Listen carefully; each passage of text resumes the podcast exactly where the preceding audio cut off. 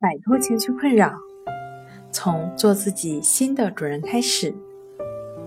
大家好，欢迎来到重塑心灵，我是主播心理咨询师刘星。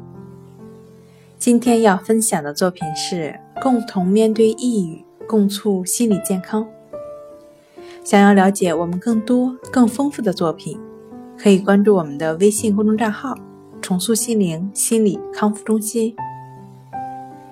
意料之外的，世界卫生日，也就是今天，主题竟然是共同面对抑郁，共促心理健康，让下半年的世界精神卫生日情何以堪？情理之中的。一方面呢，单从主题而言，自二零一二年开始，身体层面开始退居二线，心理层面日趋的备受关注。另一方面，据世界卫生组织报告，目前抑郁症已成为全球第四大疾病。预计到二零二零年，抑郁症将成为仅次于心血管疾病的第二大疾病。更具体一些的数据称，即便在发达国家，严重的抑郁症患者接受抑郁症治疗的也仅有百分之六十。在发展中国家，接受抑郁症治疗的患者也仅有百分之十五。在我国，目前已经确诊的抑郁症患者在三千万左右。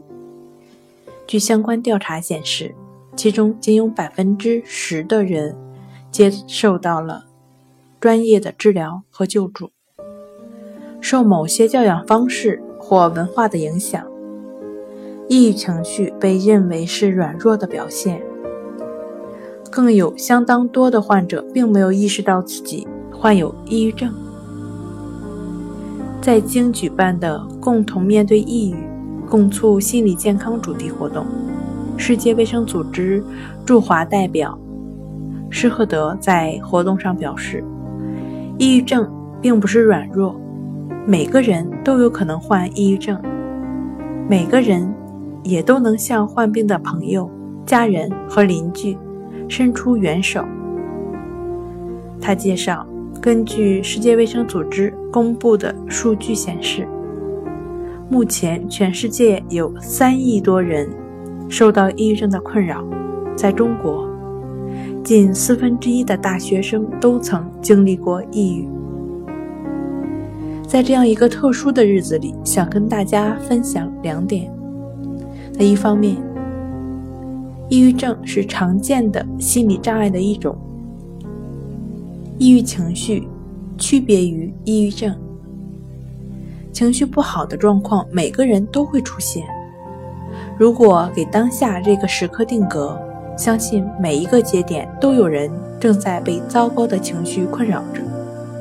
不同的是，低落的情绪并没有成为我们的主旋律，我们的心境。更没有陷入抑郁的漩涡。重申一下抑郁症的自我鉴别十二字真言：心情不好，持续两周，天天如此。如果一字不差，请尽快就医。另一方面，即便是被抑郁症困扰，也不必惊慌失措。